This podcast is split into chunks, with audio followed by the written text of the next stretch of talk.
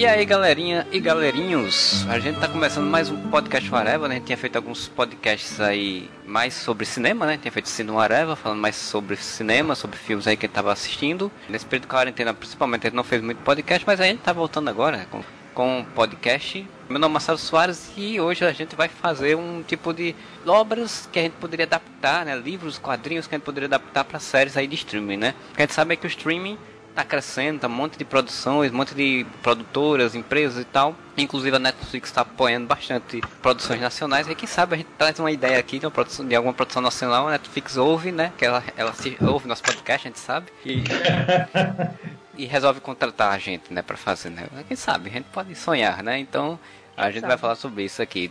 Para falar sobre isso aqui comigo está sou Thiago Moura.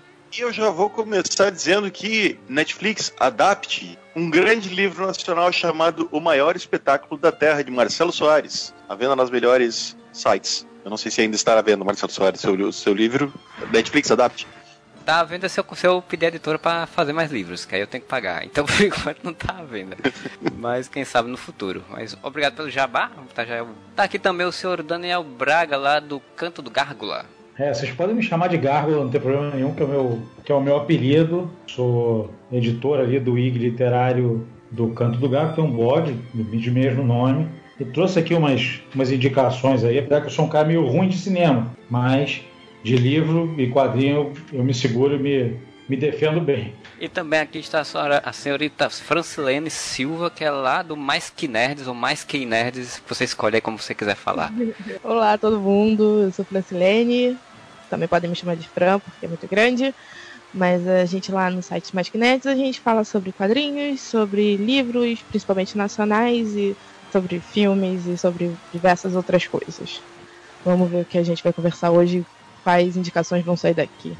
É, a gente vai fazer um sistema aí de rodadas. Cada um fala um livro ou fala um quadrinho, a gente comenta sobre eles, né? Que seria interessante se alguém tiver alguma ideia de ator, tiver alguma ideia de diretor, alguma coisa nesse sentido também fala. Se não é obrigatório, quem quiser falar que fala. Se a gente não falar, você aí nos comentários pode, inclusive lá no nosso site, whatever.com, e deixar nos comentários quem você acha que seria interessante de estar aí nessas produções, né?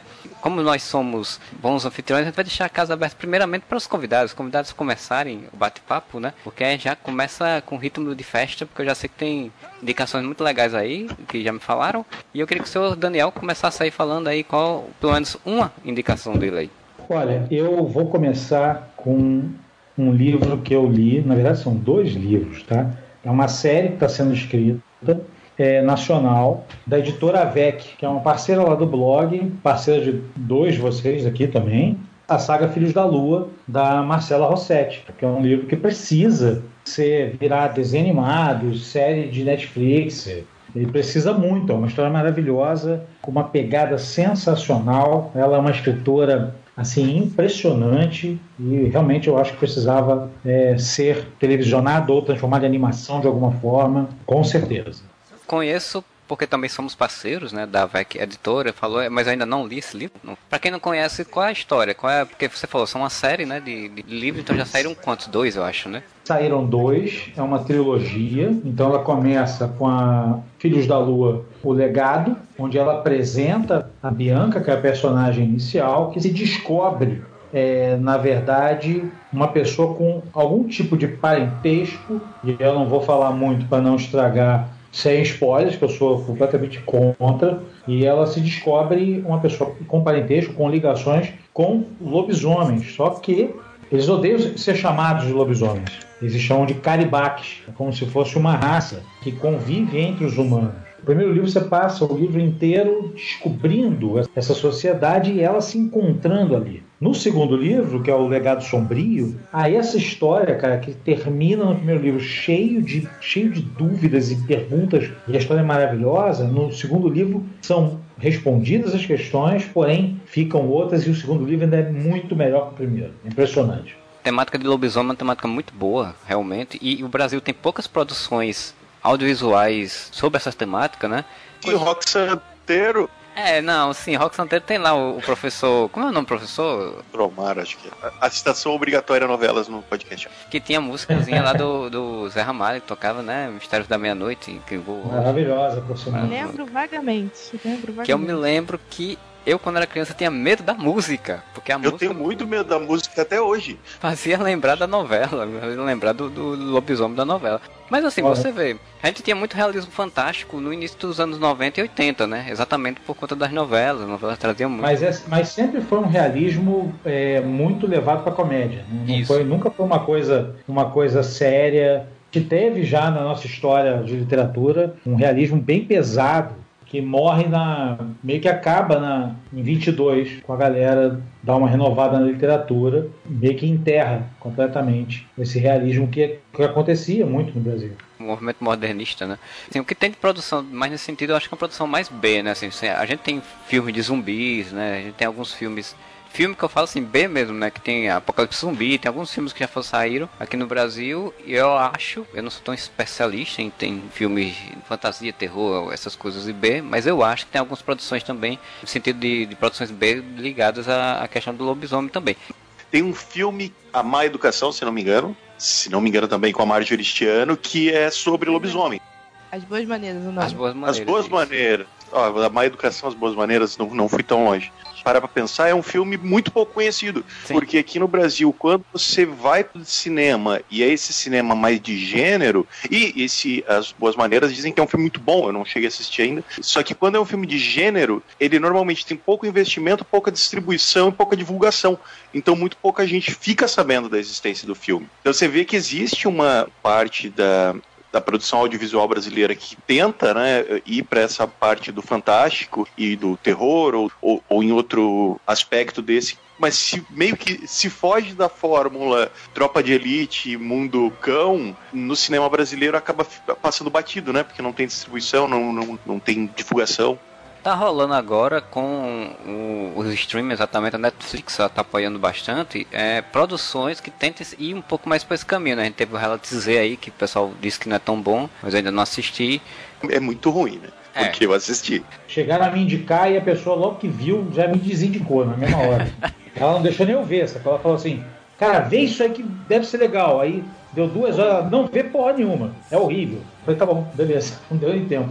Você tá aqui nomes né, que são conhecidos, né? O Rafael Dracon, que ele também tá, fez a produção. Eu não lembro qual foi a série que ele escreveu junto com a, com a Carolina Munhoz. É, Não é aquele O Escolhido também da Netflix? é, eu acho que é esse, eu acho É, que é esse. Que é na cidadezinha esse- do interior. É, ele não é ruim igual o Reality Z. Reality Z é ofensivo, mas não, não me pegou, assim, sabe? Tipo, achei bem... É, é uma, é uma coisa assim, né? Tem séries que vão pegar uns, tem séries que vão pegar outros, depende muito, né? Não, não dá pra também agradar todo mundo. Ah, com certeza. de nicho, né? Você acaba agradando um ou outra pessoa. Anos a gente viu muita coisa saindo de nicho ou de gêneros específicos ou por, um, por uma parcela menor, como você estava falando, que acaba atingindo poucas pessoas. De produção nacional mesmo de filmes, a gente tem As Boas Maneiras, que mesmo não tendo tanta repercussão aqui, ganhou diversos prêmios lá fora. E a gente também tem outros filmes de terror mesmo saindo. Teve Bacurau agora. Eu, acho que o Bacurau ele é interessante porque ele é um ponto muito fora da curva, porque ele é um filme extremamente, se bem que ele é fora, da curva até certo ponto, né? Porque a gente, quem, quem assistiu o filme sabe qual é o, plot twist dele, mas a, a, a carcaça, digamos assim, o que é vendido é o filme Mundo Cão brasileiro. Eu acho que existe um certo preconceito mesmo do público. O público já tem preconceito com, com filme nacional, convenhamos, vamos ser bem sinceros, né? Quando não é produção infantil, tipo Trapalhões, o Menino Maluquinho, é- Trapalhões já faz tempo, hein, Moura? Sim, sim. Mas até hoje as pessoas idolatram os filmes dos Trapalhões. Né? Eu sou da época que Trapalhões era cinema lotado, cara. Eu sou de 63. Cara, eu vi isso tudo. Tem a sua seu mérito, sabe, Trapalhões. Não, com certeza. É o primeiro filme que eu vi no cinema, acho que foi dos Trapalhões. Se não me engano, É. foi Princesa Xuxa e os Trapalhões, que meus pais me levaram pra assistir. E, tipo, Bacurau é, é um ponto fora da curva, porque a gente tem muita produção, muita coisa boa que tá sendo feita de fantasia, ou de ficção científica, ficção fora do realismo mesmo. Enfim, eu, eu te, te interrompi pra não acrescentar nada, porque eu, eu acabei de perder a- O fio da meada. Acontece.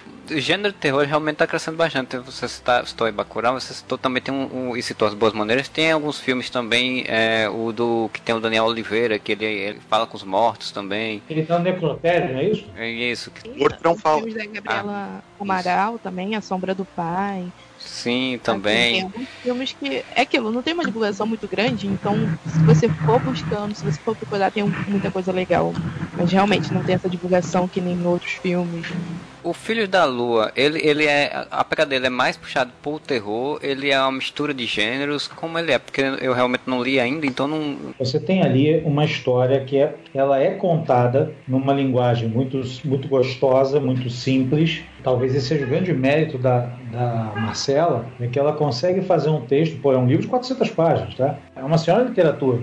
Uma molecada adolescente pegar para ler é um desafio. E é um livro muito bom. E agrada não só adolescente. Eu tenho 46 anos e eu devorei o livro feliz da minha vida. Eu fui falar com ela na mesma hora, pelo Instagram. Não tinha condição. O livro deixa você com a cabeça explodindo e um monte de coisa. E é, não pega tanto pelo terror, tá? É, tem elementos do terror que ela trabalha muito bem dentro do, do livro, em algumas cenas, mas tem toda uma, uma história de autodescoberta, de aceitação, de, de pertencimento a um grupo, né? O trabalho também ali fala sobre uma questão de orfandade. Isso é bem legal, né? é um, é um livrão que eu indico para qualquer um. É, realmente dá para pegar vários aspectos que pode pegar públicos distintos e chamar atenção realmente. Fica uma boa, é realmente uma boa, boa indicação mesmo de, assim, cada capítulo é um episódio, cara. Assim, é fácil demais adaptar.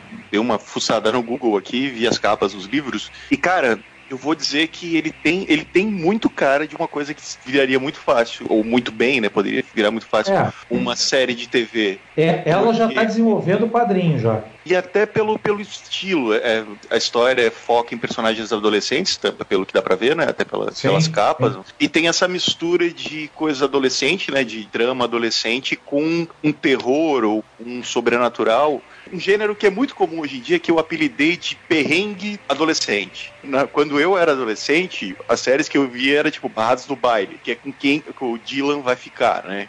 Era basicamente problemas na escola. E hoje em dia, a maioria das séries adolescentes, Sabrina, Riverdale, essas séries sempre envolvem um troço mais perigoso, digamos assim, né? Investigação criminal, sobrenatural, sim, sim. o próprio demônio, no caso da Sabrina, né?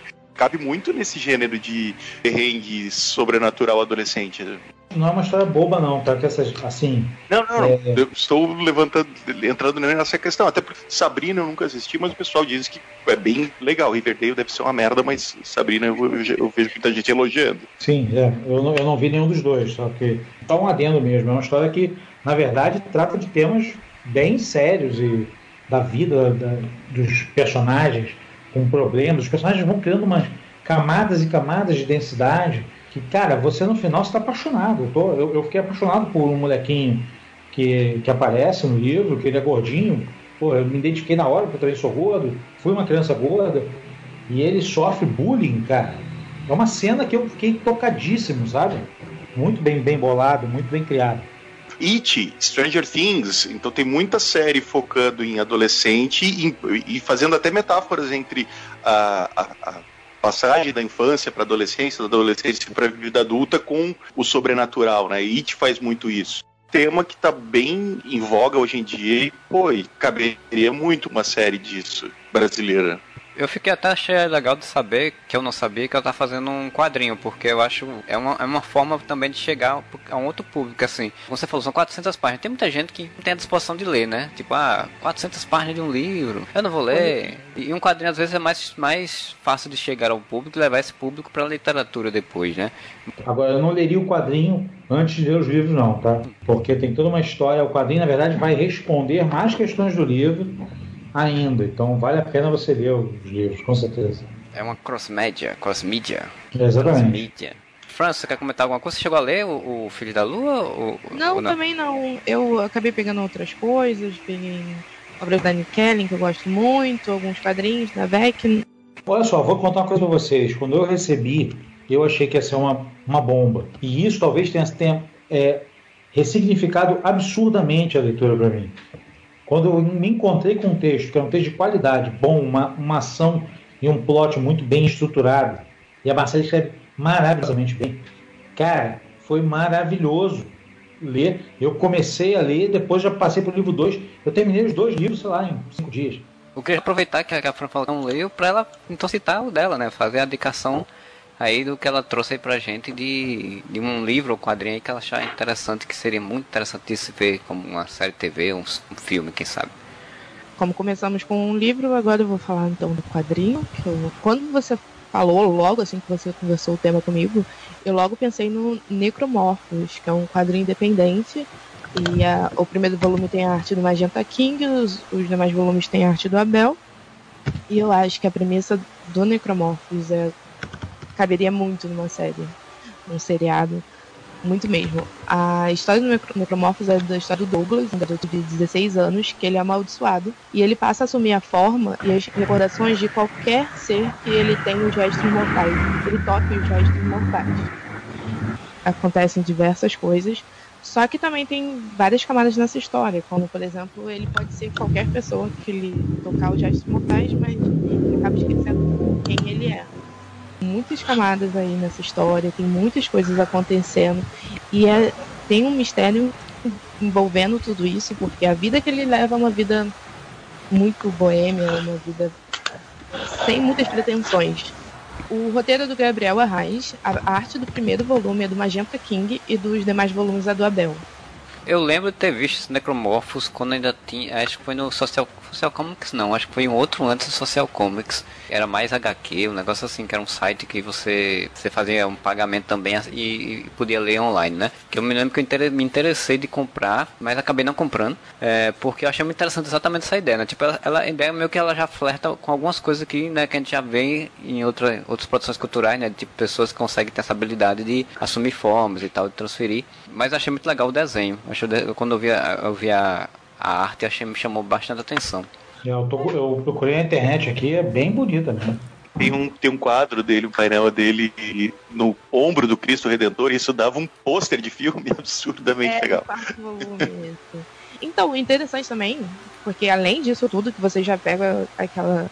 Já viu no tamanho do perrengue que acontece, quando ele tá nele mesmo, ele não parou de sentir, ele não sente prazer ou emoção. Então ele começa a se transformar em outras pessoas e isso torna uma coisa viciosa. Assim.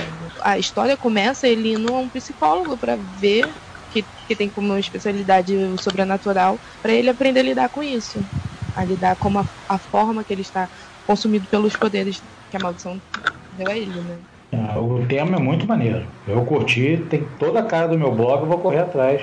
Pra ver se eu leio e resenho isso aqui. Se você pensar em termos de série, por exemplo, rola. Eu não li todas as histórias, né? Todos os quadrinhos não vi.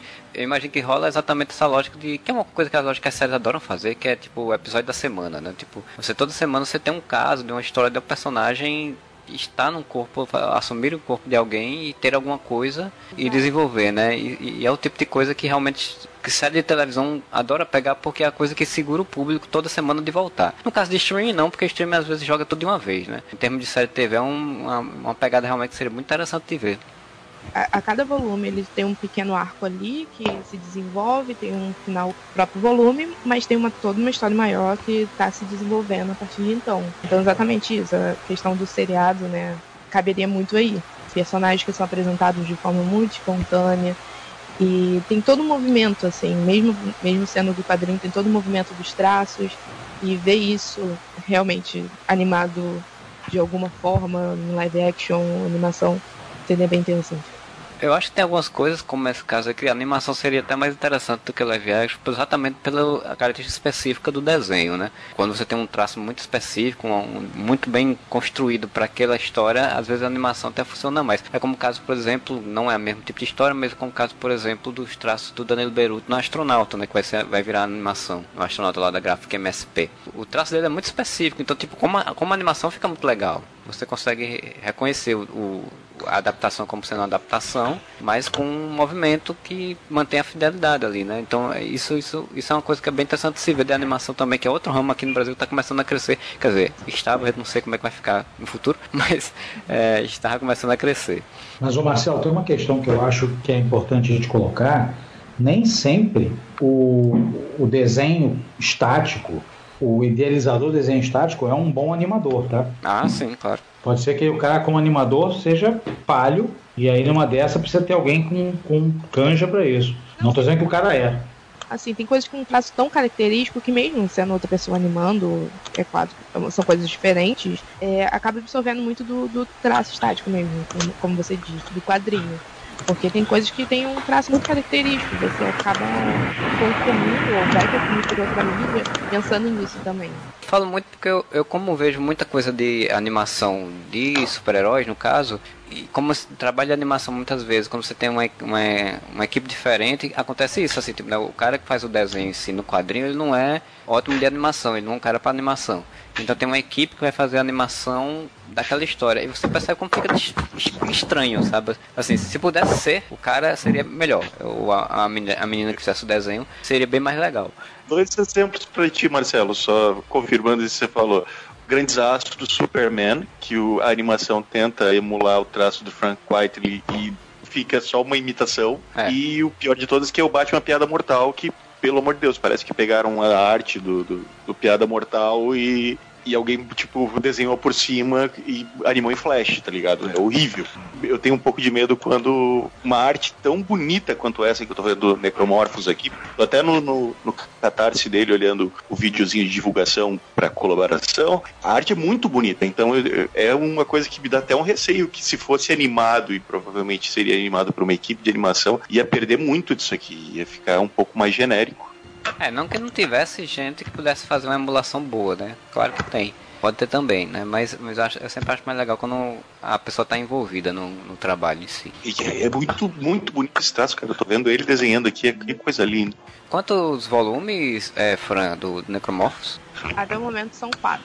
Quatro volumes, os quatro acho que foram por financiamento coletivo financiamento, mas ainda vai ter mais. Uma boa dica aí pra, pra ir atrás, porque eu, eu também tô anotando aqui porque eu tenho, já também não conhecia eu também tanto. Tô, já tudo salvo aqui no, nos meus favoritos pra ir atrás depois. E uma coisa que é interessante, eu tava vendo aqui, e, e, e o formato de ser um quadrinho e de ser uh, focado também nesse personagem jovem e uma coisa sobrenatural, me lembrou, não tem nada a ver com o enredo nem nada disso, mas me lembrou mais ou menos o mesmo caminho que aquela série Lock and Key, que era um quadrinho também e foi pra Netflix, seguiu é formada por arcos né, de histórias, foi adaptado para uma primeira temporada que não achei espetacular, eu achei boa, mas não achei espetacular. Dizem que o quadrinho é bem melhor. Outra coisa que eu acho que funcionaria muito bem. Olhando as artes, você parece que você tem um storyboard na tua frente, né? Pelo que eu tô vendo pela fluidez que dá arte aqui. Ela tem um movimento que parece que ela já tá meio animada assim nos seus olhos eu acho que mais do que no Magenta King, que foi da primeira edição, a arte do Abel dá muito isso, entrega muito isso, dessa questão da, da ação. Tem muitas cenas de ação, muitas cenas emocionantes e, e você pega, assim, você pega essa emoção pelos traços dele. Porque eu vou aproveitar para falar também de um quadrinho, porque eu já tinha colocado aqui na minha lista de, de algumas produções, e a gente até citou o nome dele aqui, porque é um quadrinho que eu sempre falei, desde a primeira vez que eu li, e a primeira vez que eu vi a primeira arte dele, é, eu já falei que, pô, isso aqui tinha que virar uma animação ou um filme, infelizmente eu acho que nunca vai acontecer, que é o Bando de Dois do Danilo Beirute uma obra de arte, assim, tanto narrativamente falando, de, de, desenho, né, quanto de roteiro. Ele faz uma coisa que, que aqui no Brasil a gente nunca teve muito que de exploração. Teve um pouco ainda com o cangaço, né, de explorar um pouco do cangaço nordestino, que é a coisa do western, né, do faroeste no Brasil, né. Na verdade, Marcelo, está cada vez aumentando mais. Eu sou particularmente assim fã desse desse tema. Adoro esse cangaço, porque o cangaço tem uma questão de lenda e misticismo que é muito forte. Sim. E o, o Danilo Beirute, com certeza, em, em Band 2 é, é o expoente. Falo para vocês procurarem, é que tá longe agora para eu pegar agora. Tem um chamado Procissão, que é maravilhoso, eu posso indicar ah. alguns outros. O Vermelho Sangrento, se eu não me engano, também que saiu recentemente. Maldito Sertão. Tem umas produções de quadrinhos que estão retomando essa temática. De fato, o Procissão é muito, bem, muito elogiado. Eu já, já, ouvi falar também. E é uma temática nos quadrinhos que ela está voltando. Na produção cinematográfica ou, ou audiovisual, ela, ela, foi, teve uma vertente muito grande ali nos anos 70, tá, né, com Glauber Rocha e com outras pessoas trabalhando nesse tipo de temática. Que até o pessoal chamava que era do Nordestines, né? Que era o, o faroeste do Nordeste. Mas depois meio que se perdeu. E o Bando de Dois é ele inclusive agora voltou numa edição comemorativa no Catarse, né? Tá, na, tá em campanha de financiamento coletivo lá. versão colorida, com, por um outro editor e tal. É uma coisa que até uma vez eu perguntei ao Danilo quando ele veio aqui em João Pessoa, até, até perguntei ele se, se ele via uma possibilidade, assim, tipo, se ele tinha vontade, né? Óbvio, como autor, ele falou que tinha a vontade de ver como um filme, né? Ou como uma série de TV ela é muito muito bonita assim a, a proposta dele assim. O Bando de Dois ele conta a história de, de, de dois, né, dois é, cangaceiros que sobreviveram, se não me engano, a um ataque e estão tentando seguir lá um, um, rumo na história lá para um, um, caminho. O Danilo não tem se falar, ele é um maravilhoso como desenhista, né? Já fez aí o, o astronauta também, já fez o Necronauta também que tinha feito antes do Bando de Dois, fez outras produções aí mais recentes e tudo, já fez o Motoqueiro Fantasma nos Estados Unidos e outras coisas. E é um cara muito gente fina também, é muito já participou de alguns podcasts conosco, aqui é um, um outro tempo, em outra época aí do podcast. E eu acho que o Bando de Dois, para quem não conhece, é, é ótimo de ir atrás. Aproveita agora que tá no cartaz para você pegar até a versão colorida, que tem fica mais ressaltada ainda mais a arte bela do, do Danilo Beirute. Eu tenho uma tristeza com, nas produções do Danilo Beirute que o São Jorge que ele lançou, o quadrinho que ele lançou fazendo uma adaptação da história do Santo São Jorge, né, desse famoso santo depois, não saiu também aqui no Brasil, porque ela saiu pela Panini em duas edições, em formatinho pequena, não ressaltou tanto a característica da qualidade do, do, trabalho dele. Mas o, o Band 2 está aí para mostrar como o, o, bicho é foda no desenho. É ele, é, ele é bom mesmo. Ele, cara, eu, inclusive a minha outra indicação é dele. Essa capa nova tá incrível. Né? É um quadrinho, é uma história maravilhosa tá? Quem não leu precisa correr assim para ontem, porque é uma história maravilhosa de dois cangaceiros que lutam. Cara, é um final surpreendente, realmente é muito, muito, muito bom. Eu tenho há muito tempo, tá? Ah, eu tenho assim, também logo que ele lançou. Ele fez, acho que foi quando ele fez a turnê aqui pelo Nordeste também no Brasil inteiro, não, foi pelo Nordeste que eles já vêm trazendo o Bando 2. Eu tô tentando descobrir aqui no Catarse quem é que tá fazendo as cores, se é ele mesmo ou se é outra pessoa. Deixa eu ver aqui. Eu tô com o Catarse aberto aqui também. Ela, é, ela é toda premiada, essa. Não tem nada dizendo das cores, não. É, não, tem não. Mas provavelmente ele tenha contratado alguém. É, ela saiu pela HQM na primeira vez, né? E depois saiu na Sarbatana Books em 2011. E é que, como ele fala aqui, teve a Tinhoso e Caveira de Boi, o nome dos personagens. Eu tinha me esquecido é. de Tinhoso e Caveira de Boi que também é outra coisa que o Danilo faz muito bem é construir personagens. Assim, ele tem umas ideias muito boas para os personagens, desenvolve muito bem a característica de cada um e vale muito a pena. Eu gostaria muito de ver isso como um filme, cara. Eu acho que seria um filme seria um filme muito bom. Pelo menos eu acho que o cinema nacional já estava difícil, agora está mais difícil ainda. Mas eu acho que fazer um filme do Band 2 não rolaria. O pessoal até falou quando saiu o filme do Marcelo Quintanilha, e o pessoal até falou do Band 2, né? De, tipo, ah, quadrinhos que poderiam virar filmes e citaram muito o Band 2. E eu acho que é uma, uma indicação realmente perfeita. Não Tungstênio. Tungstênio, isso. Assim, realmente é um quadrinho muito foda, muito bom. O filme eu não acho ele tão bom, não gostei tanto. Porque eu acho que ele foi muito fiel ao, ao, demais ao quadrinho e acabou esquecendo de ser cinema um pouco. Mas o quadrinho também é muito bom. Marcelo Quintanilha é outro também que. Obras maravilhosas. Mas por que você acha que não, não rolaria um filme de Band de Dois? Eu acho pela questão do, do público, acho que é chamativo de público. Se fosse para um streaming, poderia até ser. Realmente até poderia ser. Pro cinema acho meio complicado, até porque o western é o faroeste no cinema, ele até o, o internacional ele tem pouco retorno hoje em dia. Pro streaming até podia ser porque tenta sair de algumas coisinhas assim de faroeste, tirando os Ridículos Six, né? Do, como é o nome dele, rapaz? Adam Sandler, exato. Mas tirando Ridículo Six até tem saído algumas ideias. Poderia ser até ser, mas eu acho que, que para cinema mesmo, sala de cinema acho muito complicado. É, é, é, relativo, é relativo não, eu acho que é complicado também, concordo com você. É porque a gente já teve né, essa fase do cinema brasileiro, como você falou, né? Tinha, teve muito filme de, de cangaço, muito filme de. E seria legal revitalizar isso. Eu só não sei se seria viável, né? Mas tem um filme que chama, se não me engano, deixa eu procurar aqui só um instantinho. Reza a Lenda, que é, um, é mais menos é um filme de ação, né? Que, tipo, Com Carl Raymond. Passa. Isso, exatamente. Eu não sei qual foi a repercussão do filme, mas é aquela velha história de cinema nacional. Mas, tipo, Bacurau também é meio western. É. então... O Bacurau, que hoje vai sair com a, a listinha de, de, citações diversas no podcast, Bacurau, ele tem essa pegada western, faroeste, é, mas ele é uma mistura de gêneros danados, sabe? Ele mistura, ele mistura várias, vários gêneros, e a divulgação dele não foi em cima necessariamente do faroeste. Foi em cima de, das questões sociais, em cima de. até da curiosidade do que seria, né? Porque tem até uma questão alienígena envolvida, teoricamente, assim. Toda a promoção do Bacurau foi na base do mistério. trailer não revelava muita coisa e você ia ver e também no começava não revelava muita coisa. Você vai descobrindo exatamente o que é essa mistura toda. Mas ele realmente tem essa pegada mais pra frente do filme, ele realmente vira, né? Ele vira realmente um faroeste cangaço mesmo. Assim. Aí, usando esse contraponto, será que Bacurau não despertaria o interesse do público por, por, um, por mais histórias desse tipo? Eu acho que poderia ser mais ou menos. Eu acho que. Porque Bacurau, o podcast Bacurau, a gente nunca fez. Talvez Bacurau, esse seja um pouco. É, pois é. é. Mas Bacurau, ele, ele tem uma coisa de catarse social gigante envolvida. Vamos matar as pessoas que a gente não gosta. Olha o spoiler de Bacurau. não pode dar spoiler, mano.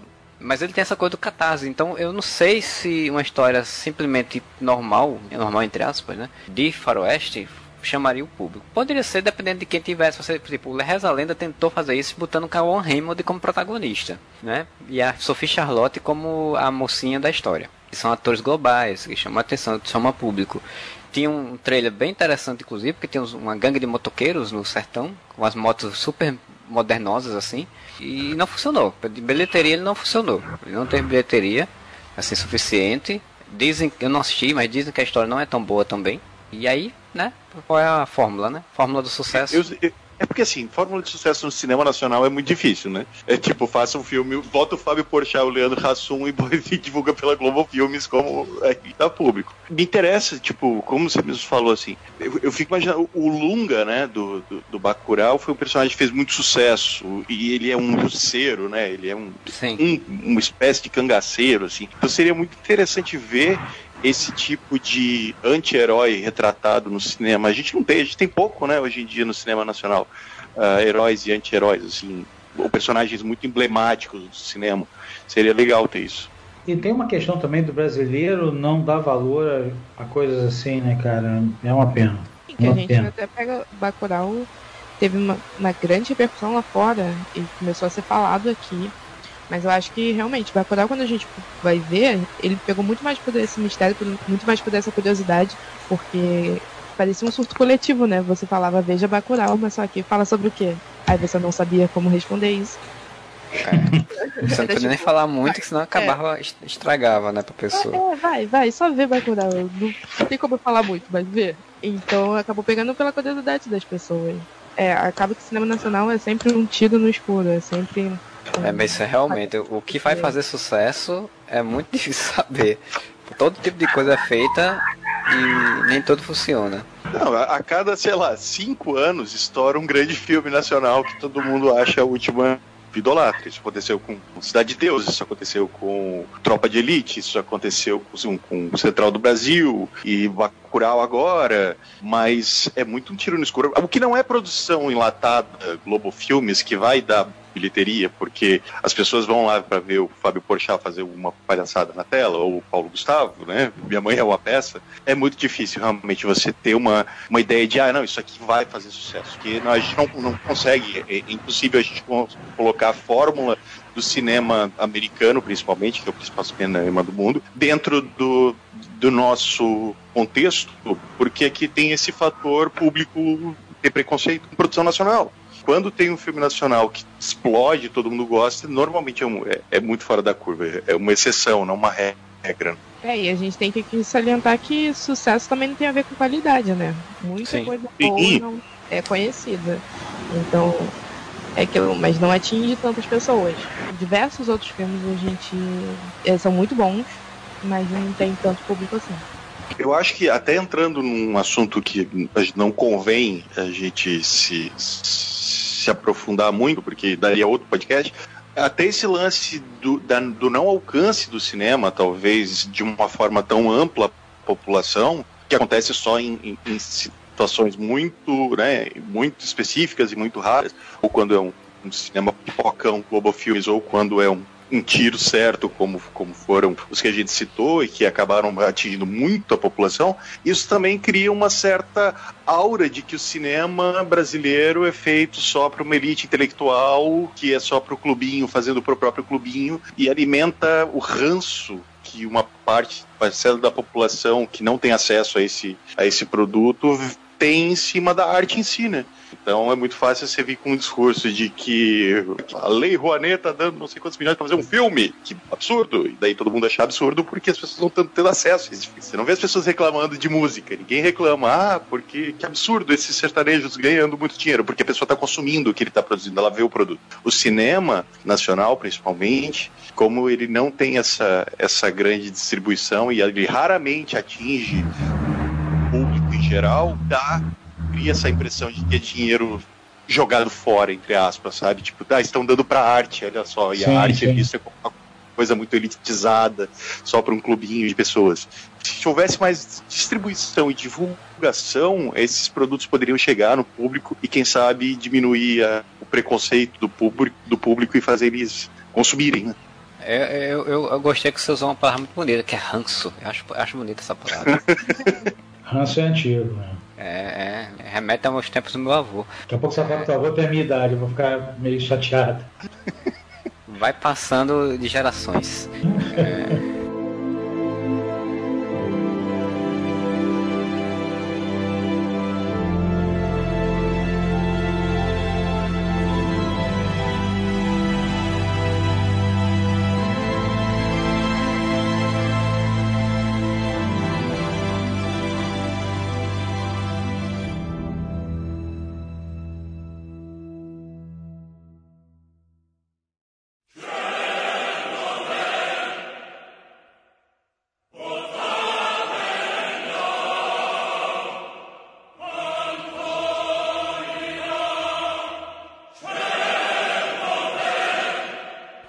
Moro, tu aproveita aí que já tá falando aí, então tu tem alguma, alguma coisa para indicar, algum quadrinho, algum livro, alguma folheto de revista, alguma coisa do tipo para indicar? revelando segredos de bastidores do Areva. O Moura não fez pesquisa e tomou uma bronca do Marcelo 10 minutos antes de começar a gravar, tá? Oh. Mas, aí pensando por cima e sendo bem óbvio, eu sou um cara que coisa que eu sempre gostei de produção nacional foi de infanto juvenil. Eu sempre gostei muito. Castelo Ratimbum, Mundo da Lua, TV Colosso. E eu fiquei pensando, eu ia falar o mais óbvio que seria a Turma da Mônica. Mas Turma da Mônica tem esse contrato eterno com a Rede Globo, que eu não sei se existe ainda, mas sempre sai a notícia de que vai sair agora uma série da Turma da Mônica. Vai sair um desenho animado que vai passar todo dia da Turma da Mônica. Nunca sai, né? Sai, sei lá, cinco episódios de desenho, passa ali na TV Globinho cinco dias, nem passa mais que não existe mais TV Globinho. Uma vez eu, eu fiz a cobertura, fui entrevistar a Maurício Souza e o Pelé no, no Pacaembu em 2012, se não me engano. Saiu a divulgação que vai sair o desenho animado do Neymarzinho, e graças a Deus isso nunca saiu, mas Caraca, era verdade. Não é verdade, tu fosse pra, pra, pra lançamento do desenho animado da revista do desenho animado do Neymar. Que não teve, né? Turma da Mônica tá ali nesse impasse, vai, não vai sair um filme finalmente ano passado, né? Mas, cara, penso que os personagens do Ziraldo poderiam render muita coisa no Netflix da vida. O Menino Maluquinho é um personagem que é muito conhecido, é, é um ícone cultural brasileiro. Não tem nada do Menino Maluquinho, mas sei lá, 15 anos. Mas, o, o Tiago, Tiago, a questão toda é que o, o, a mídia animada infantil mudou muito e a linguagem desses personagens é muito desatualizada, na verdade. Você vê os desenhos de hoje em dia, eles falam com o público infantil de outra forma, completamente diferente. Eu, eu, gosto muito das animações atuais, tá, gente? Eu assisto Hora da Aventura, eu assisto. Eu adorei a nova Xirra que tá passando no Netflix, vi tudo. Ah, e eu concordo. Xirra? Legal, bom saber. Assisti do começo ao fim. Eu tô assistindo Xirra e tô amando, amando de paixão. Porque tem uma amiga minha que já chegou pra, pra mim, Marcelo, vocês vão fazer podcast sobre Xirra? Porque eu assisti tudo, eu queria falar sobre. Eu digo, ah, vamos ver aqui. então pode. Pode é maravilhoso. Eu acabei de acabar. Eu, eu, ainda tô na terceira temporada, ainda tô atrasado. Eu tô na primeira, por favor, vamos mudar de assunto agora. Pronto, acabou. Então, negócio que acontece. Eu só vi... Gente, gente, acabou. Gente, muito obrigado por ter assistido o podcast. Acabou agora, tá? Valeu. Eu só vi dois episódios da primeira, eu tenho que voltar. Mas ao mesmo tempo eu imagino um, um da vida, vou, vou ser bem óbvio e pegar o, o melhor cara que escreve para infanto juvenil no audiovisual, na minha opinião, adaptasse o menino maluquinho para a linguagem de hoje em dia. Ou pega uma galera que faz isso, sabe? E adapta para hoje em dia. Então faz uma, uma, série, uma animação do Menino Maluquinho ou da Turma do Pereira. Turma do Pereira ia ser mais complicado porque é mais talvez datado, mas o próprio Menino Maluquinho, cara, faz um Stranger Things do Menino Maluquinho e toca Stranger Things do Menino Maluquinho. É, se você pegar a mídia e fizer como o Maurício de Souza fez com a Turma da Mônica, Turma da Mônica Jovem, que ele dá uma atualizada na história, negócio meio que anda no tempo, e a galera que lia se atualiza e cresce junto, né? Talvez dê certo.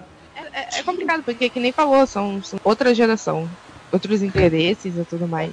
E aqui até falando, botando uma indicação embutida aí, mas quando você falou sobre infanto juvenil, uma coisa que eu, foi um que eu li há pouco tempo, mas o Bettina Vlad, que saiu pela VEC. Sim, Douglas. Nossa, o primeiro livro do Bettina Vlad, O Castelo da Noite Eterna, é exatamente como se fosse um personagem, que é, que é a Bettina, daria muito certo nesse, nesse esquema que você falou do Menino Maluquinho, sabe? Essa personagem que vai e se mete nessas aventuras, e é uma aventura sobrenatural muito empolgante. Engraçado que você falou desse livro, o Fran, e eu me lembrei agora do Porém Bruxa da VEC também. E mega viraria uma série fácil, sabe? Eu prometo que isso não é pago pela VEC. É. Mas é porque, Mas infelizmente. A, a VEC é... tem muitos livros fáceis de virar, cara. Ah. Com uma linguagem muito brasileira, muito boa. Vocês conhecem o Bettina Vlad do, do Douglas? Agora eu conheço, sim, sim. acabei de botar no Google e achei mó bonitinho o estilo dela. É, o, o Douglas, eu, eu, já, ele tipo, é, também já fez podcast com a gente, assim, eu acompanho o trabalho há muito tempo, e eu lembro quando ele lançou o teaser do Bettina Vlad, eu já achei muito legal, porque tipo, ele, ele atualizou exatamente o conceito, né?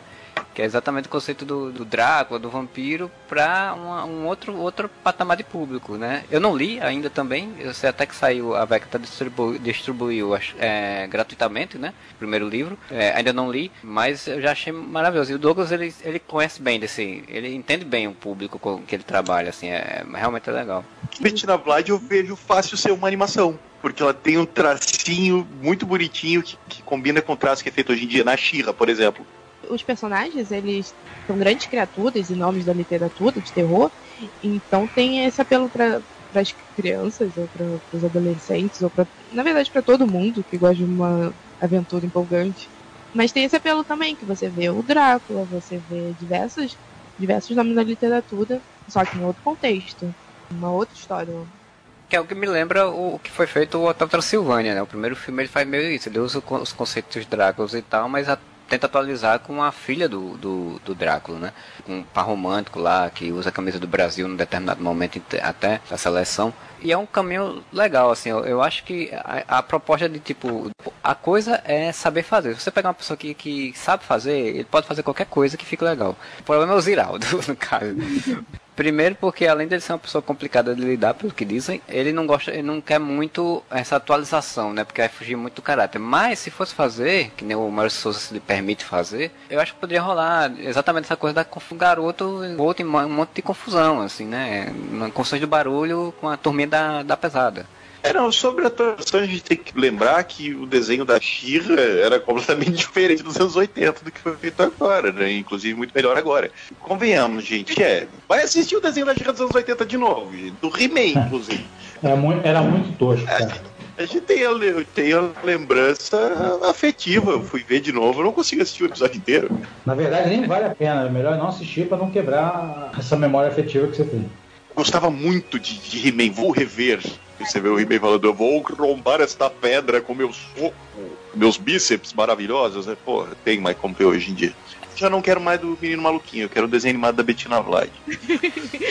Aquela, já consegui modificar seu pensamento. Vai, nada, esquece o Menino Maluquinho, vamos botar Bettina Vlad. Mas esse, essas revitalizações são muito legais mesmo, né? Eles fizeram agora do Thundercats, estão fazendo do He-Man também agora, vão fazer. Eu acho importante, inclusive, ter, porque tem personagens que são muito legais que ficaram no passado, que eles precisam ser atualizados para os novos tempos e para os novos públicos, né? E as pessoas ficam mais velhas ficam achando que tem que cristalizar eles. O nerd 40 anos falando, mas vai acabar com a minha infância se atualizar o personagem. Dessa questão do apelo emocional mesmo que tem que você falou. A pessoa ela lembra daquilo e para a idade que ela assistiu, para o momento que ela assistiu, fazia muito mais sentido. Só que ela começa a ter aquele apelo nacional, aquele achando que tudo é muito melhor na maioria das vezes do que realmente é. É um saudosismo idiota, cara. Um saudosismo muito babaca, na verdade. É o que você falou, Gárgula, que o, o lance é que a pessoa, como você falou, ah, não assiste de novo porque é melhor na sua memória. Esses caras não assistiram a Xirra de novo, que reclamou da Xirra. Tá ligado? Esse cara não assiste a Xirra no, é, é original no Netflix. Diz, olha só, que, que obra-prima dos desenhos animados. Eu tô impressionadíssimo, Thiago, com a profundidade do plot da Shira, cara. E melhora, tá? Melhora. Eu tô, eu tô no 11 episódio da primeira temporada. E eu tô impressionadíssimo. Eu nunca li muito a Turma da Mônica, mas admiro muito o Maurício Souza pelo que ele permitiu fazer por conta disso, né? Porque ele reatualizou personagens dele, tanto para um público mais novo quanto para um público que já conhecia. E isso de uma forma muito legal, assim. Eu acho que isso é uma coisa interessante de ser feito, de fato. Eu acho que um movimento interessante. Eu queria ver outros personagens brasileiros também nesse sentido, né? De serem então, reatualizados. O, o, o Marcelo, outro dia eu vi um, uma live do Sidão, né? Não sei se vocês conhecem o Sidão, que trabalha no, junto com o Maurício sim, sim, Souza. Já, já gravou e, com a gente também. É, então, e ele comentou um negócio que é corretíssimo. Nós não temos hoje outra pessoa no mercado que não seja o Maurício de Souza que faz a construção da base literária brasileira. É verdade. Nós não temos isso. Cadê, essa, cadê essas, essas editoras que não estão se preocupando com isso, cara? De formar leitor, a formar leitor criança. Isso vai quebrar essa corrente literária, vai quebrar uma hora. A cadeia literária quebra se você não tiver geração de leitor uma onda que vai contra uma maré de outros países, né? Tipo, a gente vê muita literatura infantil fazendo muito sucesso, virando franquia fora do, fora do país. Todo ano sai o novo Harry Potter né, nos Estados Unidos ou na Inglaterra. E aqui não tem, cara. Tem... É, exatamente. O Maurício de Souza ele fez isso com muito primor, porque da Turma da Mônica veio da Turma da Mônica Jovem, veio o filme, veio as animações, e tudo isso acaba puxando o público para leitura, para leitura do gibi e foi o que iniciou o mundo da literatura, de certa forma, para muito, muitas pessoas, para mim mesmo. Eu acho que é muito importante. E ele também, ele respeita muitos personagens dele. Então, o que acontece? Mesmo em diversas mídias, você vê características muito bem pensadas. Coisas que o pessoal que começou com o gibi vai reconhecer no filme e vai adorar. Ou então, mas que também não vai fazer muita importância para o pessoal que não leu o gibi. Mas eu acho muito bem pensado, assim, as mídias para Paulo Tem uma outra questão também, Frank, que o Maurício Souza ele é um, um cara com uma visão incrível. E ele pega e respeitando, né, como você comentou agora, com muita propriedade, os personagens dele, ele pega e coloca todos os personagens na mão de desenhistas brasileiros e faz as graphics MSP que reinventam próprios personagens, né, com outros traços. É um respeito ao personagem mesmo, a essência do personagem. Coisa que até às vezes em filmes de super-herói a gente vê que eles fazem uma cagada tremenda por não respeitar a essência do personagem, daquilo que a gente quer ver, daquilo que o, o fã gosta por conta disso. Que não acontece no, nas obras do Maurício, nas diferentes mídias. Mas quais as, as indicações, Gárgula, que você falou que ia Então, são dois quadrinhos, tá? E aí são pequenos achados. Um é, chama-se Como Fazer Amigos e Enfrentar Fantasmas do Gustavo Borges e do Eric Peléas. Simplesmente isso aqui é algo que vocês lerem, vocês vão querer dar para todos os seus amigos. É impressionante, é lindo, é lindo. Um quadrinho infantil maravilhoso, tá? Vale muito a pena. É independente, vocês vão encontrar com os próprios autores, tá? Com o Eric Peléas, que escreve a história, e o Gustavo Borges, que desenha. É uma coisa primorosa. E a outra indicação também independente foi feito pela Natália Vulpes, tá? Chama-se A Casa da Lua Cheia. Isso aqui é uma poesia infantil maravilhosa. Uma, um verdadeiro conto de fadas de uma criança que tem pais separados, está naquela briga entre eles e começa a sonhar. E esse sonho tem uma série de repercussões, uma coisa meio é, Alice no País das Maravilhas, inclusive.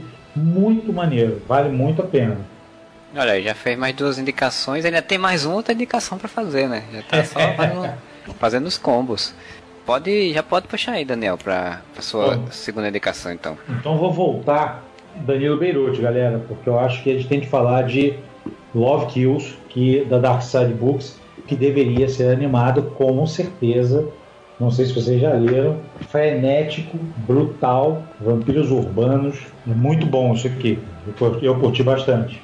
O Love Kills eu, eu cheguei a ver, mas não li ainda. Cheguei a, a, a ver a capital, mas não li ainda ainda. É, qual o, o plot geral, tu sabia? Cara, é uma, é uma vampira, tá? Que você apresentado, assim, muito legal isso. Começa o quadrinho, o cotidiano diário dela, de acordar cuidar da casa, né? chegar à noite, assim, acordar já tarde da noite e cuidar da casa e aí sair para caçar e aí começa, aí você é envolvido na história. Ele faz isso com uma, uma maestria, cara. Não à toa é o cara que é, né? Danilo Beirute é um nome que nós temos de, de respeitar. Uma boa história, uma boa história de vampiro, pô, bem legal que merecia até uma continuação, cara. É, eu tinha visto que, que ele, ele publicou, acho que nos Estados Unidos também, e eu tinha visto que ele tava, se não me engano, tinha vendido os direitos para fazer filme. Acho que era para uma, uma, editor, uma, uma, produtora americana, não muito grande, mas se não me engano, tinha vendido para fazer filme. Live action, né, no caso, né, não animação. Vai valer a pena. É, assim, você lendo é um roteiro, facilmente. Facilmente. Pô, muito legal. É porque o, o, bicho ele realmente é muito bom pra fazer coisa meio cinematográfica, né? O Bandido já tem isso, né? O, o, o, São Jorge também já tem isso. O próprio astronauta ele tem umas coisas bem cinematográficas, né? Então o bicho realmente meio que já tem essa pegada. Ele era publicitário, eu acho, antes até, inclusive, né? Então tem esse costume já.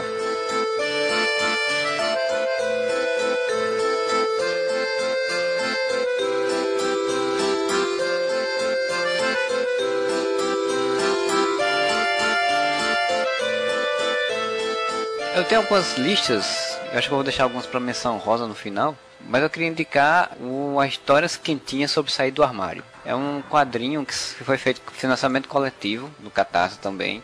Já tem um segundo volume, não é o mesmo nome, assim, mas é o nome próximo, que agora eu não lembro qual é mas que é uma coletânea de contos sobre. Aí, a, a, o sinopse dele oficial é essa: coletânea de, de, quadrinhos sobre identidade, descobrimento e aceitação. Um livro sobre experiências onde tudo acaba bem e o leitor, principalmente os leitores LGBTQI, podem terminar a leitura e continuar seu dia com o coração quentinho e cheio de esperança. Porque a proposta da, da, do quadrinho e da coletânea e das outras séries que também estão fazendo é fazer histórias com o público LGBTQI que não sejam de sofrimento, não sejam de tristeza, mas histórias boas porque geralmente, né, esse público ele tem histórias que geralmente o pessoal quer só focar no sofrimento e na tristeza, né? E eu achei que é um conceito muito bom, a história é muito interessante, os desenhos são bonitos para Dedel, assim. Se vocês pesquisarem aí, vou, vai estar tá no post, né? Eu vou colocar no post os links, tudinho, mas se vocês pesquisarem aí, vão ver histórias quentinhas sobre sair do armário é muito legal porque são várias historinhas, inclusive para uma série de TV, por exemplo, seria muito boa porque você tem pequenas histórias. Realmente são pequenas histórias, você pode fazer episódios de algo de 4, 5 episódios, por exemplo, no, Netflix da vida, assim. E achei o conceito muito legal. Eu fiquei apaixonado quando vi essa campanha. Eu financiei ela, apoiei também. A nova não, que teve ano passado, acabei não apoiando, perdi. O ano passado eu início desse ano. acabei perdendo o prazo, não apoiei que eles também seguiram, né, com novas histórias, né? Fica aí minha indicação para quem não conhece ir atrás. Não sei se ainda está vendendo na Amazon em outros locais, alguns autores, mas para quem não conhece fica a indicação porque eu achei a ideia muito boa. Eu acho até importante, né? Porque no, no, no tempo que a gente está passando, em tudo que está acontecendo no mundo, histórias leves, histórias só para crescer o coração mesmo. A gente precisa disso de vez em quando e com o público LGBT, né? Porque realmente, assim, a gente tem uma, uma tendência a, da nossa cultura, que é uma cultura machista e tal. Quando vai falar, principalmente, eu sou jornalista, então eu vejo muito jornais e imprensa só focar no lado negativo das relações LGBTQ e Y e plus, eu sempre quero falar Y, e plus, não só das relações deles, mas também da, da sociedade com eles, né? Então eu acho muito, achei muito, muito legal a proposta. Acho, muito, acho que inclusive a gente necessita de séries assim também, TV, que sejam tranquilas, sejam focadas nas pessoas, né? Não, não estigmatizando as orientações sexuais, então isso eu acho muito legal. Me lembrou de, um, de uma outra HQ que é bem curtinha, que é uma página só, da Camila Bidanu, que são sete histórias, uma página, uma história, e também é bem assim, bem para aquecer coração, bem uma coisa mais leve, mas fala sobre mulheres sáficas. Também é uma indicação aí para quem quiser historinhas para aquecer o coração. Citou ali, né, Marcelo, de sempre se focar no drama, basicamente, no drama, na tragédia, quando se trata nesse, desse tipo de tema, e até como você falou, ao público LGBTQ tem uma tendência que, que eu pelo menos percebo com o meu olhar de leigo, de que isso está mudando, sabe? Você pega séries que estão no Netflix hoje em dia, tipo I'm Not Okay With This ou Eu Nunca, que são séries adolescentes. I'm, I'm Not Okay With This, a personagem principal que é vivida pela Beverly do, do It, ela é lésbica, sabe? E a história não é sobre isso. Né? Não é sobre, nossa, menina lésbica que super sofre né, sofre preconceito da sociedade, não sei o que, babá, babá, é sobre a descoberta mesmo aí dos poderes que ela tem, porque tem subiu o plot dos poderes que ela tem. Só que não é uma série, ah não, é uma série para o público LGBT. É uma série, uma série. Acontece que a personagem principal é LGBT. Então você tira esse foco de ser uma série especificamente para esse público, para esse nicho, porque durante muitos, muitos e muitos anos, até filmes de repercussão de ganhadores de Oscar, tipo Brokeback Mountain, eram vendidos como filmes para o público LGBT, sabe? Tipo, tava lá na prateleira da locadora filmes LGBT, sabe? Tava ali o Brokeback Mountain. E hoje em dia, filmes como o Me Chame Pelo Seu Nome não são vendidos assim, pelo menos não intencionalmente. Então eu acho que cada vez mais você ter séries é um produto para todo mundo. Que o personagem principal, por acaso, é LGBT. Então, a história dele pode ser consumida por qualquer pessoa, porque com Amor Simon e outras séries que, que tem personagens ou principais ou coadjuvantes que são LGBTs, então, é, eu acho que é muito pertinente para os dias atuais. Então eu queria que a Fran então agora faça a indicação dela. A minha próxima indicação é a trilogia Alice, da Priscila Gonçalves, publicada pela editora Pendragon. Ou Pendragon, não sei a, a pronúncia correta de. Mas Alice é uma distopia fantástica, cheia de ação, cheia de profecias, e que daria muito bem uma série ou filmes ou uma saga, qualquer coisa, porque é, é muito fácil você ver ela indo para outra mídia. Ela se passa no, no ano de 2033, onde muita coisa está diferente após a descoberta de metais que alteraram o planeta e o DNA das pessoas. Então uhum. agora elas têm dois corações e têm uma tecnologia mais avançada. Mas elas acabaram perdendo a natureza mágica delas. E como uma boa jornada, uma boa saga, tem a Alice, que é uma adolescente que aparentemente comum, que ela descobre que, bem, tudo que ela acreditava da vida dela sendo tão comum assim não é nada disso. É a única que pode fazer uma missão que vai levar ela numa jornada incrível para se descobrir, para descobrir um mundo todo que estava ali o tempo todo e ela não conseguia ver. E é uma leitura muito imersiva. Você a personagem é uma personagem muito carismática, daquelas que você consegue escutar a voz dela na cabeça, sabe? E a Priscila fez uma criação de personagens que é fantástica, fantástica. É, todos os personagens com características muito marcantes e muito espontâneas e que vão contextualizando muito bem. E eu acho que uma das coisas mais interessantes é de ir para outra mídia é que os livros eles se passam em primeira pessoa, pela visão da Alice. Mas muitas outras tramas acontecem, então a gente tem uma visão melhor delas. É, eu achei interessante porque a gente tem é, uma crescente, né? Já faz muito tempo a gente tem uma crescente por distopias que sejam mais jo é, jovens adultas, né? Assim, que peguem mais exatamente essa, essa faixa de público.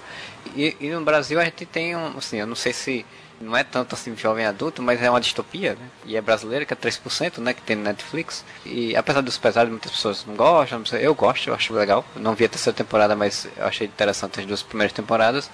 E eu achei que a, que a inclusive que a Netflix ia, ia trabalhar mais exatamente essa questão das distopias. Ela acabou não em tanto. Acho que é pela questão do orçamento também pode ser. Eu acho muito interessante você ter séries assim, dessa, dessa pegada de, de distópica, ainda mais fazendo uma construção de, desconstrução de sociedade, assim. O que eu acho assustador é que a gente está vivendo uma, um momento. Eu acho que a gente vai pegar vários livros de distopia e mudar da seção de ficção para não ficção. Né? Previsão do futuro, né? É, não, por exemplo, o, a gente tá falando de quadrinho também, de distopia, você tá aqui o Teocracilia, né, que vai sair pela Guará, que já saiu também, né, foi lançado uhum. pelo Denis Mello, que é um quadrinho muito legal, eu apoiei o primeiro, o primeiro volume, e ele foi feito em 2016 e meio que profetizou um monte de coisa que tá rolando agora, e inclusive eu acho que eles estão com algum projeto, assim, na, no, quando teve a quarentena com, eles meio que falaram assim, que tem alguns projetos, eu acho que provavelmente vai ter algum projeto relacionado ao audiovisual também um tema que assim, não precisa de grandes orçamentos para fazer. Hoje em dia, inclusive, dá para só pegar umas matérias de jornal e alguns ministros falando e já tá funcionando. Exatamente. Já dá para usar até material documental, não precisa nem gravar. Não é ficção, é um documentário agora, tem outra filha. Imagina eles dando entrevista. Não, no início era um filme ficcional, mas conforme foi passando a gente percebeu que era mais fácil fazer um documentário. Ai, triste.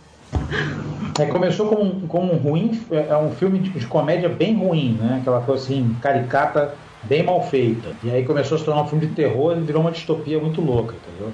É, era, era um filme do, dos anos 80 de pastelão. Foi virando a distopia do George pra lá. Acabaram de descrever Idiocracia, né? Que era um filme que você olhava, meu Deus, a gente nunca vai chegar nisso, né? Até mesmo. Só esperando começarem a irrigar as plantações com Gatorade. Até mesmo na, na trilogia de Alice, que eu, tô, que eu tava falando, ela fala muito sobre, sobre conflitos políticos, tem muito conflito político nesse meio, é, também sobre fala muito sobre o extremismo, então tem como uma boa distopia comparar com, com o mundo que a gente está vivendo também, apesar de, é claro, elementos fantásticos e boas cenas de luta. É bizarro como cada vez mais as distopias estão presentes, estão reais. Rola até um, pra alguma mesa de algum evento essa discussão, né? Tipo, quando a realidade é mais distópica que a distopia, a distopia ainda vale? quando você prefere viver no mundo da distopia do filme do que no mundo real, ainda vale a distopia. Mas, mas, é, mas é legal, não conhecia não essa, essa trilogia, essa, essa produção. Também é outra aí que eu vou atrás depois. E agora, para fechar essa rodada, o Moura, né? Para fazer a indicação dele. Você tem alguma indicação aí para. O improviso, o improviso do Moura. Então, cara, sabe uma coisa que eu pensei? tem uma coisa que, que tá muito na moda, que é fazer série de antologia. Cada temporada é uma história diferente. American Horror Story, American Crime Story, são as únicas duas que me vieram na cabeça agora. Tudo Ryan Murphy, na verdade, tem aquela. Ele faz um monte de série que é assim: pega o mesmo elenco, fica repetindo temporada após temporada, só troca a história. Hollywood e... agora, que ele fez também, vai ser desse jeito. É, Hollywood provavelmente vai ser desse jeito também. Vai, vai, já falou e... que, tá, que tem planejamentos. Tem aquele também que ele fez que, que é com a Susan Sarandon e a. E a Field. Field. Sempre assim, ele pega um, um conceito e faz várias temporadas.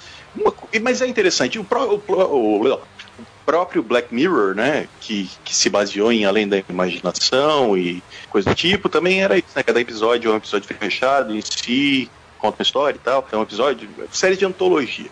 E porque é outra franquia, ela, ela é sempre puxada de volta, mas nada de muito forte, que é a coleção Vagalume, cara. Tem muito livro bom que eu li quando era criança. Tu pega uns livros desses, dá pra fazer uma temporada de, de, de uma série e cada temporada ser um livro diferente do, da coleção tinha, Vagalume. Pega tinha uns bem sinistros até, cara.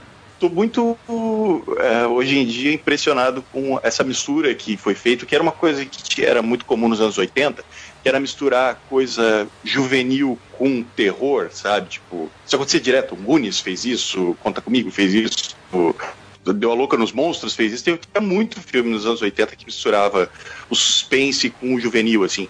E a coleção Vagalume é isso, pô, sabe? Tipo, você pega os Caravelhos do Diabo, até usando o meme igual o Ryan Murphy faz toda temporada. E cada, cada temporada você fazia. Caravelho do Diabo chegou a ter um filme. Foi, saiu um filme, acho que foi em 2016. Assim, eles estavam tentando, fizeram alguns filmes também, algumas outras historinhas pequenas, assim, dessa coleção, mas de fato, se você fizesse uma antologia, uma série focada para essas histórias como série, eu acho que poderia funcionar mais exatamente pela questão do, engajamento do público. O filme é outro, outro porém. Inclusive, o os caras do, do Diabo disse que a história, o filme não, saiu, não foi tão legal. Eu não assisti ainda, não posso falar. Se você faz antologias, tipo, com, com temporadas de seis episódios, como a maioria das séries da Netflix hoje em dia são seis, oito episódios, você conta uma historinha ali em seis, oito episódios daquele livro, sabe? De uma forma mais completa do que você ter que atochar ele todo num filme só, o que acaba deixando ele talvez um pouco mais corrido, né? E não tão, tão interessante. É, eu lembro até que a Globo fez uma série que não é da escola, acho que não é da coleção, os cara, né, Vagalume, mas a Globo fez uma série de um livro que tem o Antônio Fagundes, inclusive, que tem um assassinato de uma garota e tem uma investigação sobre isso, que tem muita essa cara da coleção Vagalume. Se eu fechar meus olhos agora, assistir é, é muito isso. bom. É muito bom. Pois, pois é, aí dizem que a série, inclusive, ela tem coisas melhores até do que o livro, porque o, a série ela aborda espaços, né, coisas que o livro deixa não abordou por conta da questão que foi feito na época, por conta do, sei lá, de outras condições. E a série tem essa possibilidade de você pegar coisas que não foram abordadas no livro e trabalhar, né? Porque você tem, pode ter mais tempo de trabalhar com coadjuvantes e tal. Isso seria uma coisa interessante mesmo. Uh, esse, se eu fechar meus olhos agora, que você citou, ele tem essa vibe, porque apesar de ter o Antônio Fagundes, os protagonistas são dois, são duas crianças. É, só que são duas crianças envolvidas num mistério de assassinato, né? Então é bem essa, essa aura, crianças metidas em, em situações perrengue. perigosas, em perrengue perigoso. É, eu não vi a série, mas eu fiquei muito curioso pra ver. Eu acho que você, os caras do diabo mesmo, eu não, assim, porque com a Vagalume, tem muitas pessoas que têm essa, essa ligação sentimental com ela, porque quando leram quando era, leram quando era criança e tal. Eu nunca li muita coisa com a Vagalume, na verdade. Os caras do diabo, por exemplo, mesmo que é um grande livro, que todo mundo elogia muito, eu nunca li. Então eu não sei nem qual é a história. Mas eu imagino que, que seja realmente interessante para você chamar público para uma série tem muita variedade de tema né, na coleção Vagalume. Tipo, Éramos seis é da coleção Vagalume, saiu pela coleção Vagalume. Poderiam focar mais nos livros de, de mistério, né? E manter essa, essa linha, né? De ser uma. provavelmente não ia poder chamar coleção Vagalume, né, mas. Cara, sei lá, chama, chama de coleção, sei lá, cara, muda. Chama... Uma repaginada tipo fez na Xirras agora, botar um negócio novo com os, com os plots que eram, que eram bons, e botar mais atual só, que ia funcionar muito, cara. E o interessante é como esses livros foram escritos em épocas, enfim, várias épocas diferentes, na verdade, você poderia ambientar cada temporada em uma época diferente em que o livro foi escrito ou que o livro se passa. Então, é. eu acho que, que tem muito material ali que dava para fazer uma série desse tipo. Com certeza, também acho. Aí, Netflix, eu sei que você tá ouvindo aí a gente, ó. Aí, já contrata aí, ó. Eu acho, inclusive, que é o tipo de, de estrutura que hoje em dia funciona muito pra seriado. Inclusive eu adoro porque assim, você não precisa ficar vendo uma coisa por longo tempo. Né? O American Horror Story eu gosto exatamente por isso, porque eu, eu vi uma temporada muito boa, que foi a segunda na minha opinião, e depois eu não vi quase nada do resto porque eu vi que não era tão interessante. Eu gosto desse tipo de estrutura, eu acho muito mais interessante hoje em dia do que inclusive do que uma história que se prolonga durante 4, 5 anos assim. 4, 5 é até pouco. Supernatural tá aí, vai fazer, né? Tem mais tempo de Supernatural na televisão do que de Malhação, talvez, então. Passando até que Supernatural acaba esse ano, aí foi no ano que surgiu uma pandemia no mundo. E daí renova o não, né? Vamos fazer mais 10 anos de Supernatural. É. Então, assim, eu acho que a gente vai pros encaminhamentos, né? Que a gente já tem uma hora e pouco aí de, de podcast, e a gente poder fazer umas menções honrosas, assim, né? Cada um dizer uma ou duas ou três, se quiser só, só mencionar, não precisa falar o muito sobre. Gárgula, o Gárgula falou que estava segurando o, o melhor pro final, que ele não ia revelar. Não, não, é, o, não é o melhor, não, o Thiago não faz isso, não me comprometo. Mas é boa, é boa. É, é Cara, eu, eu comecei ali há pouco tempo e fiquei muito fã é uma publicação da Mitos Editora, Julia Kendall. Pô, Julia Kendall é foda. Cara, é delicioso, cara. E é muito, é muito série de TV, é muito. Eu, eu li Julia Kendall o primeiro volume só, porque é, eu, eu, eu garoteei e não peguei na banca, né? Quando saiu as primeiras vezes. Entendi. É, eu acho que até estavam relançando um tempo desse aí também. Não, estão relançando, foi essa que eu peguei. É, e, só que aí eu peguei, desculpa mitos, eu peguei de scan. É, mas, o, mas eu vi o primeiro volume, assim, muito bom, achei a história muito boa realmente, e vale mais do que um monte de coisa que tá por aí, assim, sabe, que, que, que, que o pessoal paga pau aí, assim, que adora. Julia Kendall é muito boa mesmo. Vale a pena sim, com certeza. É, então já foi só menção rosa, né? Tem mais foi. algum? Não, não, tô, se você deixar, eu vou começar a descer minha biblioteca toda. eu, eu tenho uma, uma que vale indicar. E não, não estamos sendo comprados pela VEC Editora, mas eu vou falar de oh, droga, estamos à venda. Mas estamos à venda. Fran, Fran você já, é, já depositou seu dinheiro, Fran? eu vou falar sobre Viajante do Abismo, que é da Annie Kelly Witter. E, nossa, daria um filme, daria uma série, daria tanta camada que tem esse livro e tanta história que tem um livro que não é tão grande, é impressionante. Pô, Fran, eu acho que o Arthur vai ficar maluco quando ele ver esse podcast, quando ele ouvir esse podcast. É, só vai ter link da VEC. Mentira, gente, mas. é impressionante. Eu recomendo Bota dizer que a gente do abismo. Tenho que dizer que Viajantes eu ainda não li, mas é, é, eu tenho que falar que a Nikele me pegou quando eu li 16, 17 Mortos. É uma, coleta, uma coletâneazinha de contos dela, que ela tinha lançado em vários outros locais, e a VEC é, juntou tudo por temáticas, né? Então vai sair vários livros com várias temáticas diferentes. E o 17 Mortos tem várias histórias meio assim, né? Essa, essa é mais sobrenatural e tal. E cara, assim, quem, quem puder ler, assim, eu tenho resenha lá no Areva do, do, do 17 Mortos. É, é muito bom, assim, os contos são muito legais, me pegou bastante assim. E, e eu, tanto que eu saí pegando outras coisas da Nikela, eu já comprei outras coisas da Nikela por conta de, por conta dos 17 mortos, então vale muito a pena realmente. 17 mortos é muito bom. O último conto, eu, eu até falei para ela que eu queria muito mais coisa, porque parou, mas eu queria continuar a história, o que aconteceu, Nikela, por favor, conte pra gente. É, Inclusive, se o cara fosse fazer uma série da série, você tem um formato legal, porque são contos que têm a mesma temática, você, tem, você aborda o mesmo universo de histórias, né? Você, então, como um Além da Imaginação faz, por exemplo. Então, você poderia fazer tranquilamente uma sériezinha com episódios fechados é, dos contos da Nick Ellen, assim, isso realmente muito bom. Tem mais algum ou eu posso passar para o Murafra? Não, não pode passar, senão a gente fica aqui umas três horas conversando. Nada impede a gente ter uma segunda parte desse podcast, inclusive. E nessas três horas vão entrar mais 80 quadrinhos da VEC. Isso é, é sinistro. Aqui no, no catálogo da VEC o que mais poderia ser. Silas. É, mo... Silas poderia. Olha. As coisas, do, é, as coisas do Rafael são, são muito boas. O Moro, então faz aí a sua, sua, sua, mesmo, sua última falação aí sobre indicações. Nós estamos aqui há uma hora e meia falando no Areva e ninguém citou super-herói ainda. Esse podcast não pode é. acabar assim. o que é um milagre. O que é um milagre. A gente, duas coisas que a gente não fez. A gente não citou super-herói não falou mal de Batman vs Superman. Então é, já é impressionante. Mas. A gente mudou, a gente, mudou, a gente preferiu assim, vamos tentar só na linha Bacurau, Vamos falar Bacurau é bom. Vamos falar que coisa boa. Vamos falar top term. É... Mas o que eu pensei assim. Uh, mano, quando, quando, tentaram fazer filme de super-herói brasileiro, a gente sabe quem saiu, eu não vou citar aqui.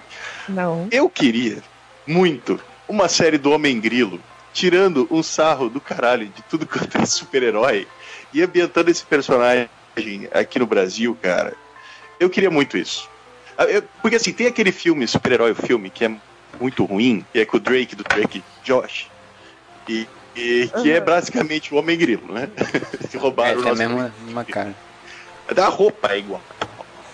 Mas, eh, caraca, mano, um, um, uma série de comédia, um super-herói brasileiro, que não fosse com piadas estilo Cacete e Planeta, porque o Cacete e Planeta fazia, não, super-heróis brasileiros era o tipo, mais óbvio possível, né? A mulher silicone. Sim. E. e ah, mas era queria... muito bom, cara. Era muito bom, cara. Era bom ou a minha memória que disse que era bom? Porque eu... Então, cara, funcionava demais na época. Hoje a gente tem, hoje a gente tem Porta dos Fundos. Tem outros canais fazendo novos humores. Mas funcionava na época, era bom, cara. Então, retiro o que disse, mas eu queria ver um. Preciso rever para poder Era falar bom mais importante. Era apelo emocional. Sim, cara, esse tempo é ótimo. Precisamos fazer isso. Só que a gente vai ter que assistir na hora, tá ligado? Comentar agora da play. Uma bosta.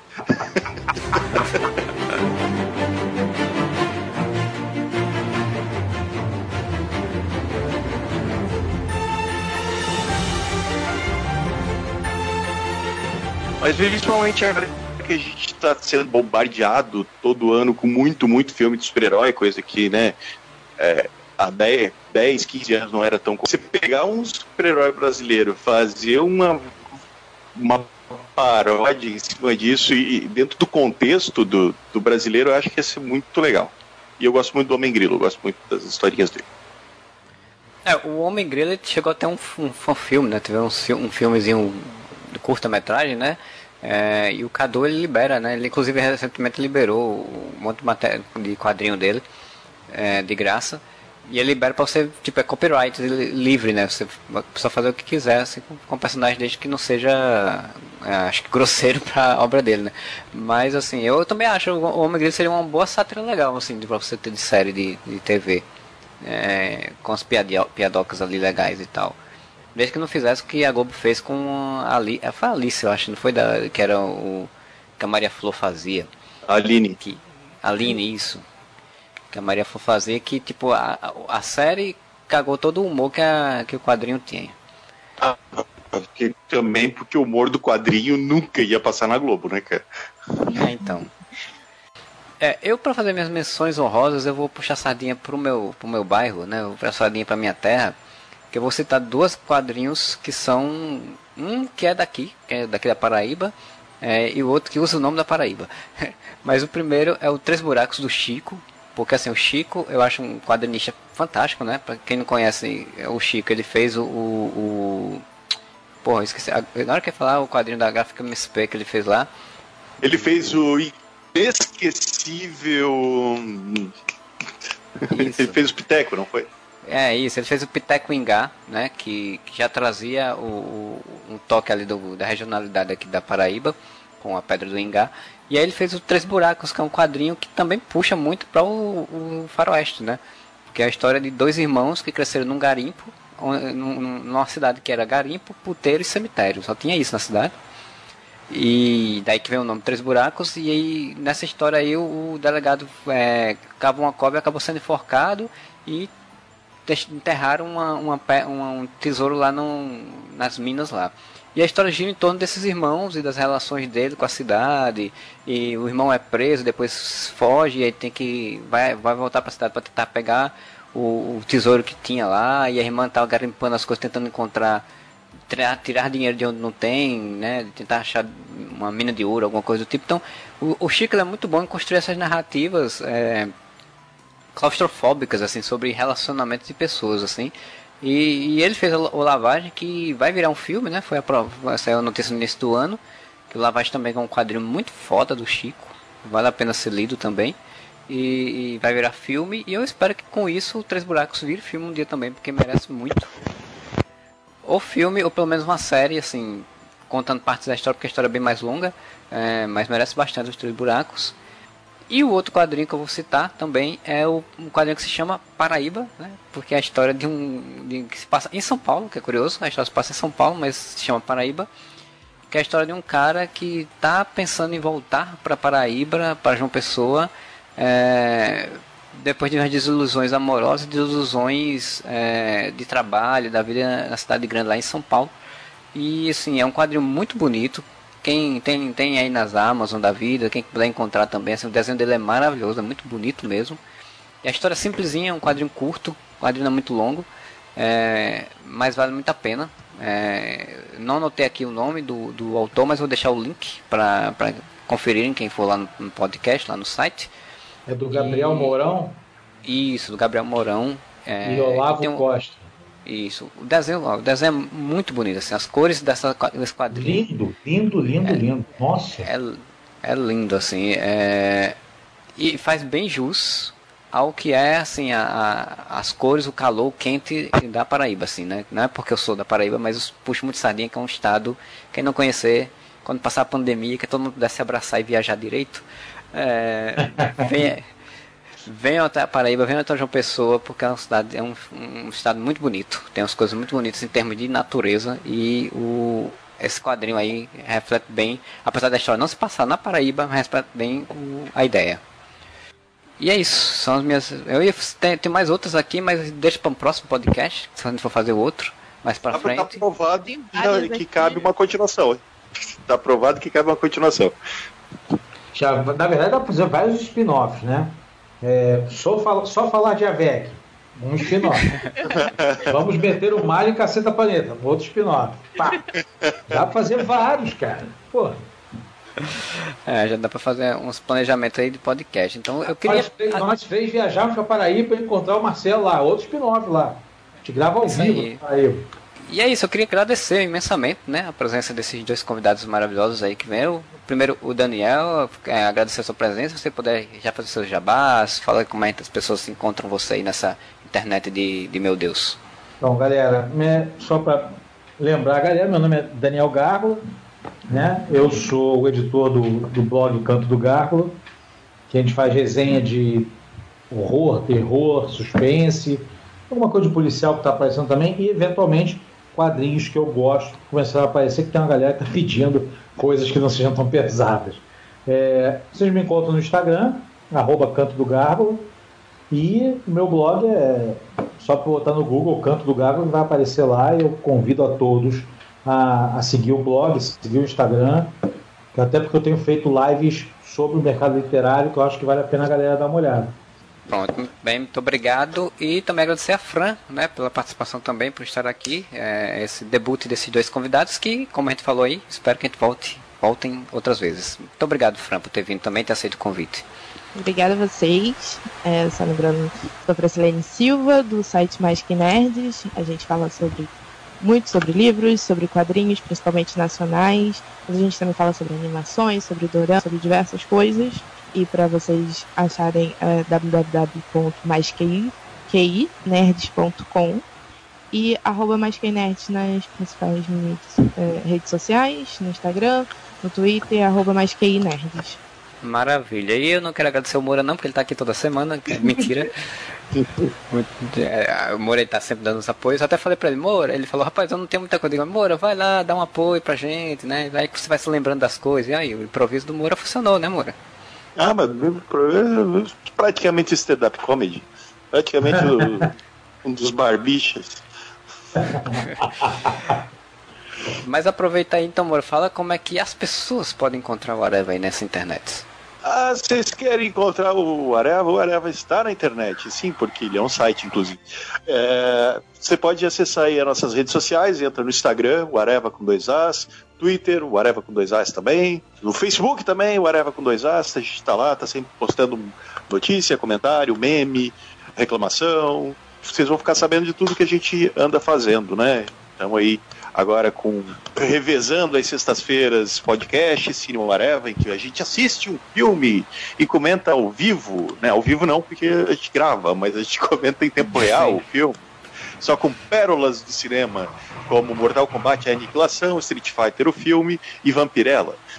só, só a fina flor do cinema. E agora vai e... começar Cacete do Planeta, pode falar. E agora Cacete do Planeta, o filme. A taça nossa. A taça do mundo é nossa. Mas acompanhem a gente nas redes sociais, tudo com dois As, Instagram, Twitter e Facebook, apesar do site ter perdido um A nas, nas redes sociais, a gente continua com dois As. E se quiser mandar um e-mail pra gente, é no contato arroba .br, Marcelo? Aí eu já não sei. Não, não tem ponto Faz muito tempo que eu não uso. Eu não uso mais e-mail, meu filho. É isso que eu dizer, você nem usa mais nem e-mail. É contato arroba areva.com, areva só com A mesmo no, no e-mail, não tem dois A's no final não. E se você é, quiser nos apoiar, a gente tem um catarse assinatura lá, que é o catarse.me barra podcast Areva. É, lá a gente tem umas faixas lá de valores que você escolhe, você tem uma recompensa e tal. E você pode nos apoiar e manter nosso site, nosso provedor, nosso feed funcionando, assim como o Bruno Felipe Costa e o José Gentil da Cunha, que são os padrinhos campeões, campeões, campeões, campeões, campeões e fazem. E a Alina Aparecida Matias, que é a madrinha defensora, também faz e nos mantém o nosso site funcionando aí já há uns três anos, acho não, cinco anos, desde, acho que foi 2015 que a gente montou esse site desse jeito que está atualmente, então, e o Catarse já está aí uns dois anos de, ajudando a gente bastante, né? É, então é isso, a gente volta semana que vem com mais um podcast, independente do gênero que for o podcast, mas com mais um podcast e whatever para vocês.